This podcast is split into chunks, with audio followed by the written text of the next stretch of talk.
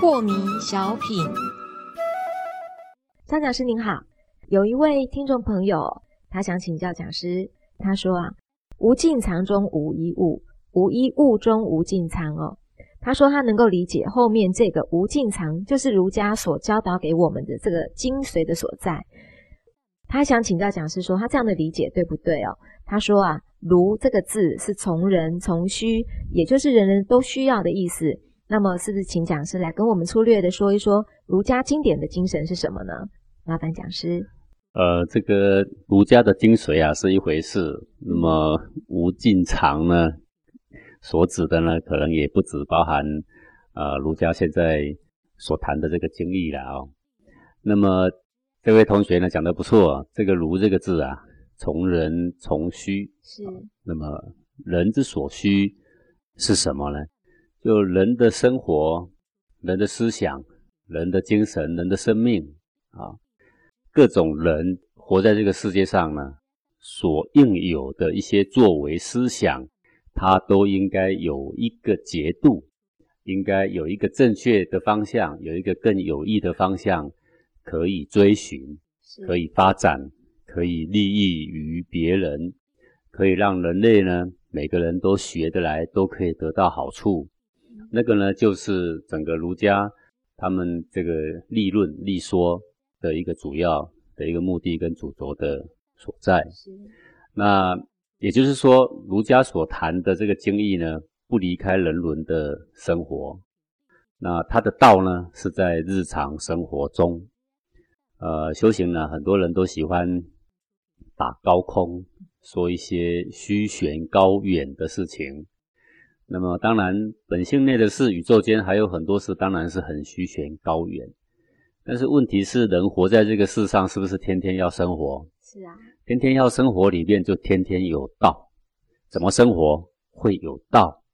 怎么把道跟生活结合？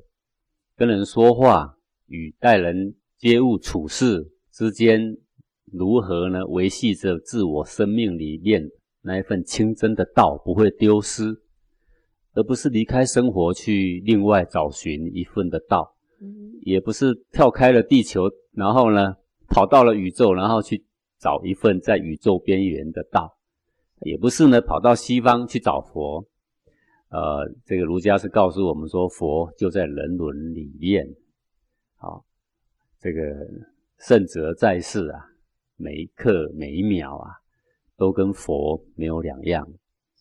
圣哲在世呢，每一分每一秒所做的事、所说的话，对自己、对万事都有莫大的利益。是，所以不离开我们的日用伦常啊，里面就有真空。嗯，好，那不离开我们的日用伦常，不不需要离开上班啊，不需要离开这个社会，里面呢就可以明心见性。是有这么一个鱼与熊掌可以兼得的一个生活及修持的方式啊，那这个就是儒家的精髓所在，也就是教导一个我们想要好好的修行，不必离开生活，不必离开，在生活中就已经也在修行的一个生活的方式。那么也就是呃，讲师您教导我们的宽两秒四步骤，其实就是这样的一个精神，对不对？成人成己啊，就是在。人世间不论如何的顺境，不论如何的逆境，嗯，先有一个自己的本性不受伤、不受伤的一个心法是好。不论事情多么样的急迫啊，不论场面多么样的动荡，有一个安顿自己心灵的办法。至于外在的事物呢，外在的事物就是依理而行而已啦，是依大小先后的次序去抉择而已啦。是，所以古圣先贤永远都是做一些令后世的人赞叹的事情啊。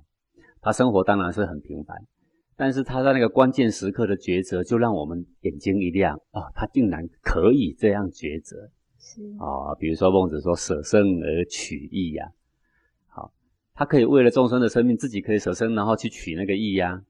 但是这个我们一般的众生啊，就是宁可为了生那个义都不要了。好是啊，为了多赚一点钱，那个义也不要了，这个就是生活方式不同啦。嗯那佛家里面呢也很好，佛家里面谈到如何是菩萨的境界，如何是佛的境界，那么都谈到了这个四大皆空的概念，对不对？是好，那你四大皆空，你一不小心解释，就又解释到九霄云外去了，是 又解释到 宇宙的边缘去了，对不对？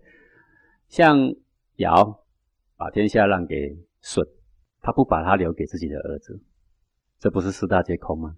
哎是不是吗？不是胸中不染一物吗？是的，前面同学不是谈到无尽藏吗？是尧为了天下，可以安排这安排那，为天下呢，几十年之中不断的去找寻治国的人才，最后找到了舜，舜也是一直找治国人才，最后交给了禹。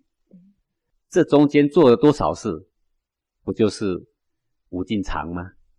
对无尽藏里面呢，无一物啊，无一物就是没有私心，没有私心却可以做很多正确的事，不就是无一物中无尽藏了吗？是那么你把佛家的很多高妙的字句，或道家很多高妙的字句，你把它落实在你的人伦的时候，你就知道说中华先祖里面有太多太多的大仙大佛了。